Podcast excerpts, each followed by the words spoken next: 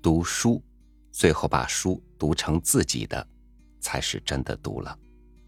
学国学也是一样，感兴趣的照样可以去研究先辈们留下的智慧，从中发掘出新的启示，指示你成就自己的思想。但是如果一味听信，尽信书，尽信国学，那读书的意义又在哪里呢？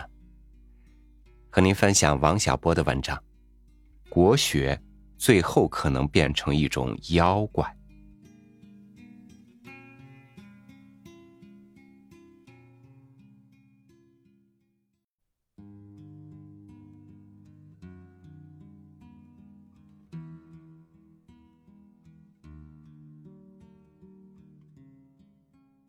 我现在四十多岁了，师长还健在，所以依然是晚生。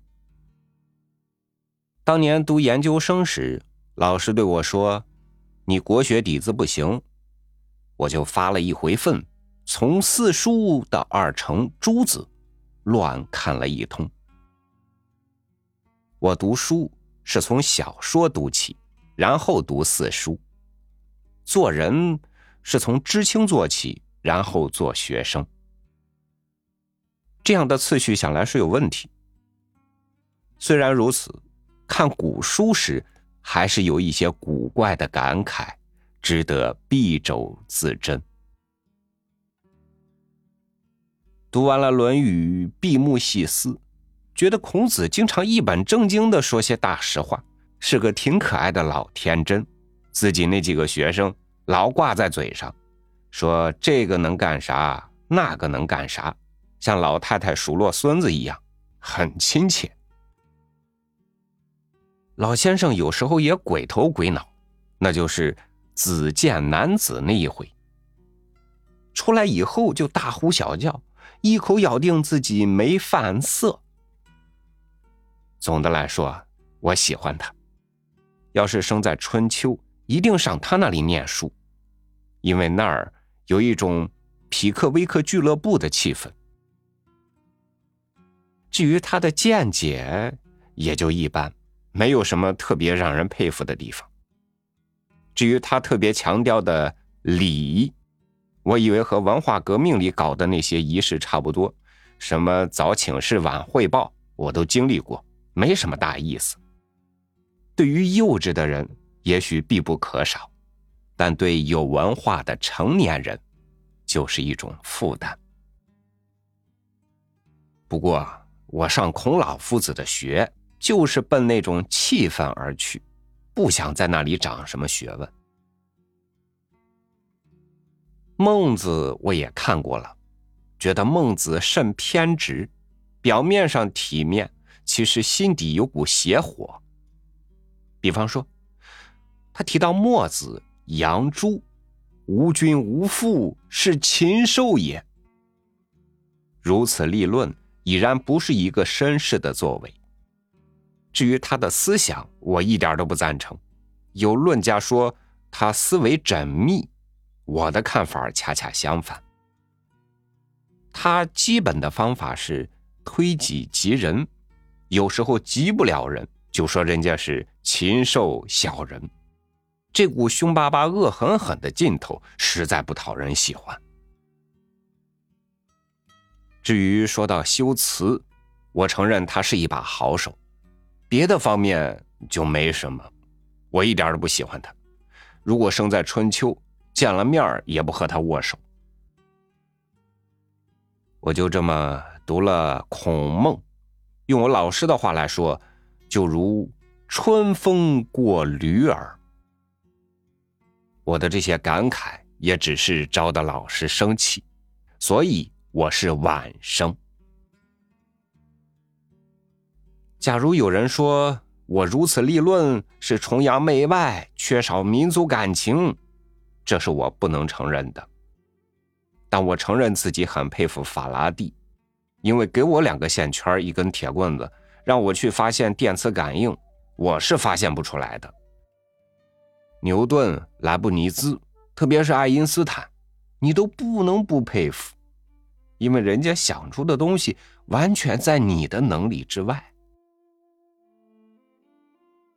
这些人有一种惊世骇俗的思索能力，为孔孟所无。按照现代的标准，孔孟所言的仁义了、中庸了，虽然是些好话，但似乎都用不着特殊的思维能力就能想出来，琢磨的过了分，还有点肉麻。这方面有一个例子，记不清二城里哪一城。有一次盯着刚出壳的鸭雏使劲看，别人问他看什么，他说：“看到毛茸茸的鸭雏，才体会到圣人所说人的真意。”这个想法里有让人感动的地方，不过仔细一体会，也没什么了不起的东西在内。毛茸茸的鸭子虽然好看，但再怎么看也是只鸭子。再说，圣人提出了人，还得让后人看鸭子才能明白，起码是词不达意啊。我虽然这样想，但不缺少民族感情，因为我虽然不佩服孔孟，但佩服古代中国的劳动人民。劳动人民发明了做豆腐。这是我想象不出来的。我还看过朱熹的书，因为本科是学理工的，对他格物的论述看得特别的仔细。朱子用阴阳五行就可以格尽天下万物，虽然阴阳五行包罗万象，是民族的宝贵遗产，我还是以为多少有点失之于简单。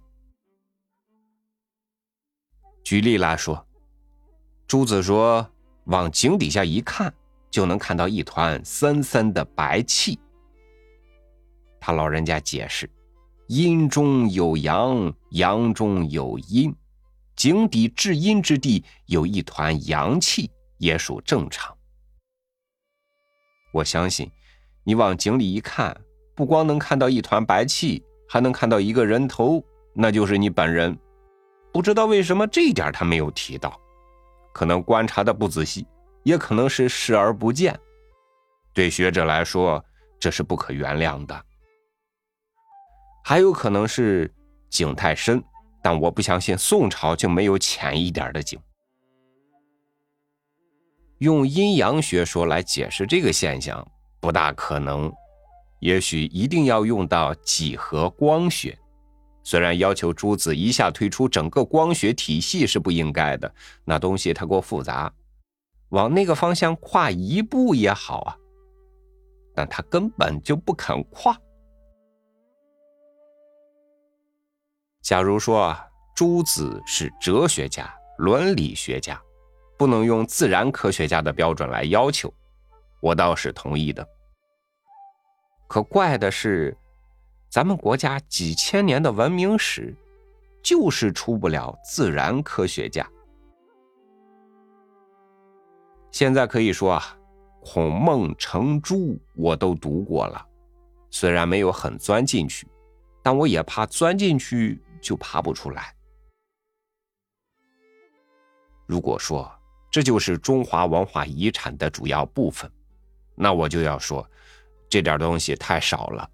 拢共就是人际关系里那么一点事儿，再加上后来的阴阳五行，这么多读书人研究了两千年，实在太过分。我们知道，旧时的读书人都能把四书五经背得烂熟，随便点出两个字就能知道他在书中什么地方。这种钻研精神虽然可佩，这种做法却十足是神经病。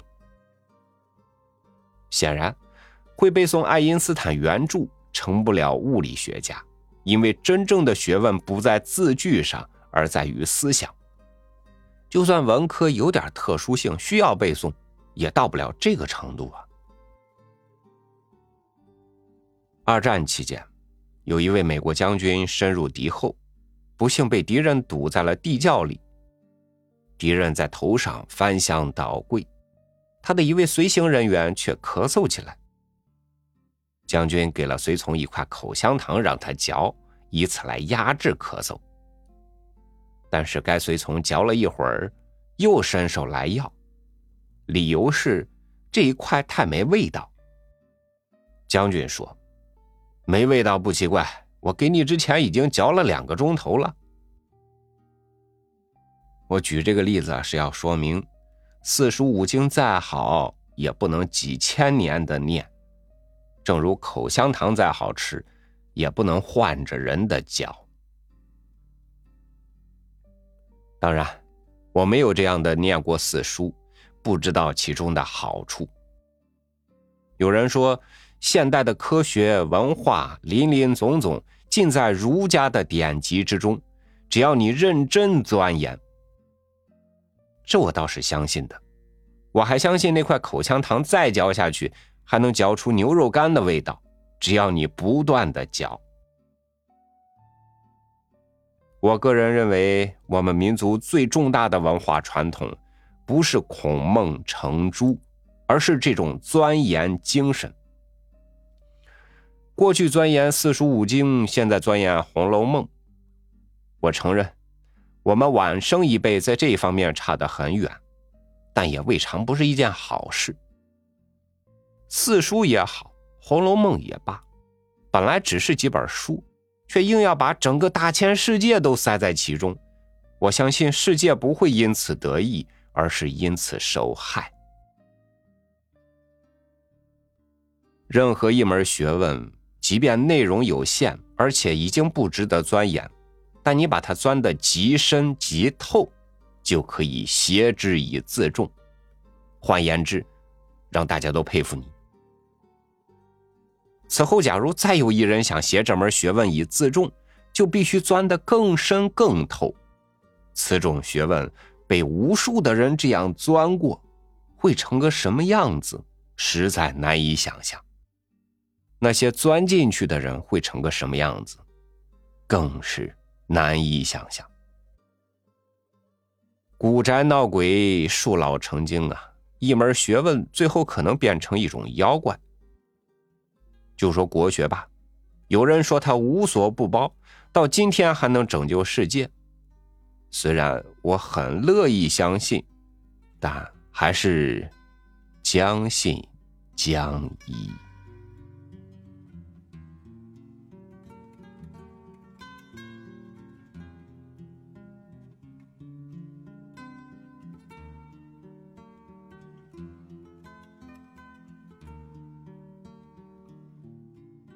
世界是多样的，并且还藏着许多的未知。